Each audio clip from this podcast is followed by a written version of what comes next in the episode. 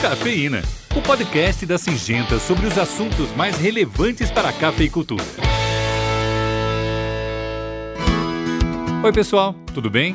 Eu sou o Sérgio Andrade e estou aqui mais uma vez com um novo episódio do Cafeína. Bom, acho que não é novidade para ninguém que estamos vivendo uma crise mundial. E ninguém sabe ao certo quanto tempo ela vai durar e nem a dimensão dos efeitos que ela vai causar.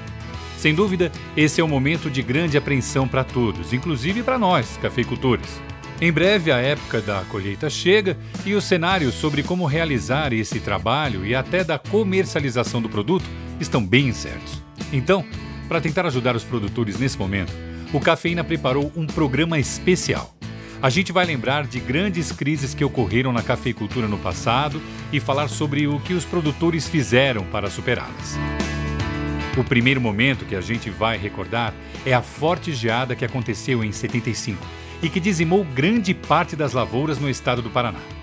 Naquela época, o café era o principal produto agrícola paranaense e muitos produtores viram toda a sua lavoura e fonte de renda acabar do dia para a noite. Foi um momento muito duro e os cafeicultores paranaenses tiveram que recomeçar. Alguns cortaram os pés e voltaram a plantar do zero, outros desistiram do café e partiram para novas atividades. Mas também teve muita gente que resolveu tomar um rumo bem diferente: sair do Paraná e procurar novas terras para cultivar.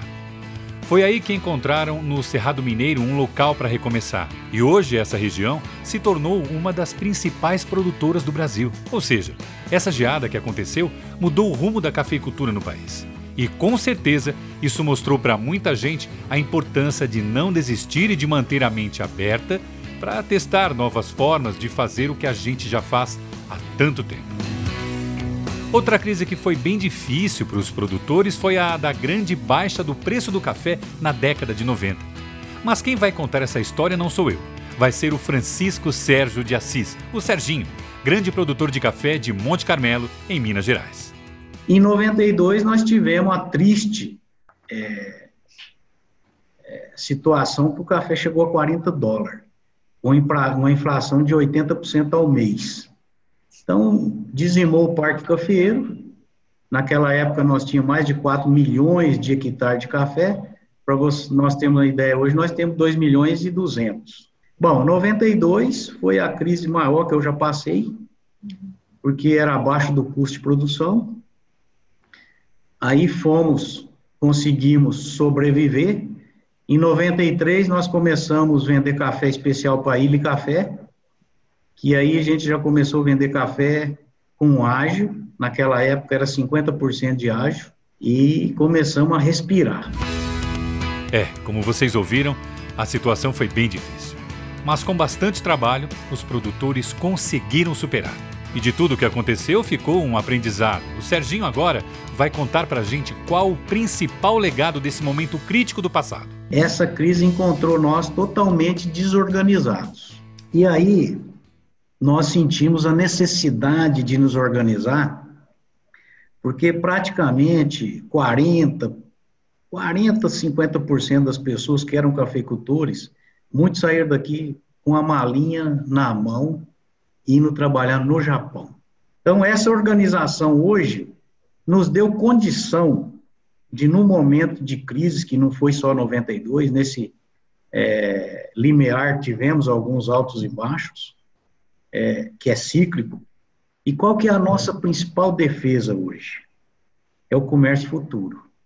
Hoje, nós estamos vendendo café para 21, para 22. Café 2020, 60% já está vendido garantindo a margem e a nossa sustentabilidade. Então, esse é o papel positivo que nós criamos com a marca Região Cerrado Mineiro, denominação de origem controlada, né? que trouxe um know-how, um nome conhecido nacional e internacionalmente do café produzido na nossa região. Nossa, que história inspiradora, hein? Agradeço demais a participação do Serginho no programa de hoje. Eu tenho certeza que a experiência dele vai ajudar muito o produtor que está ouvindo a gente aqui. É isso, pessoal. A mensagem que a gente quer deixar é essa. Momentos ruins acontecem, mas são possíveis de superar. E as lições que essas situações deixam ficam para sempre e nos preparam para enfrentar as próximas batalhas. No próximo episódio, a gente vai continuar falando sobre esse assunto, mas com uma perspectiva mais atual, Quem está com dúvidas sobre o que fazer nesta crise de agora, não pode perder. Bom, se você tiver alguma dúvida, sugestão ou comentário sobre o programa, já sabe, hein? Manda um e-mail pra gente pelo endereço cafeína@podsim.com.br. Sim, com Y de Singenta. A gente adora saber a opinião de vocês. Então é isso, gente. Por hoje é só. Eu vou ficando por aqui e em breve eu volto para continuar esse assunto tão importante. Abraço e se cuide!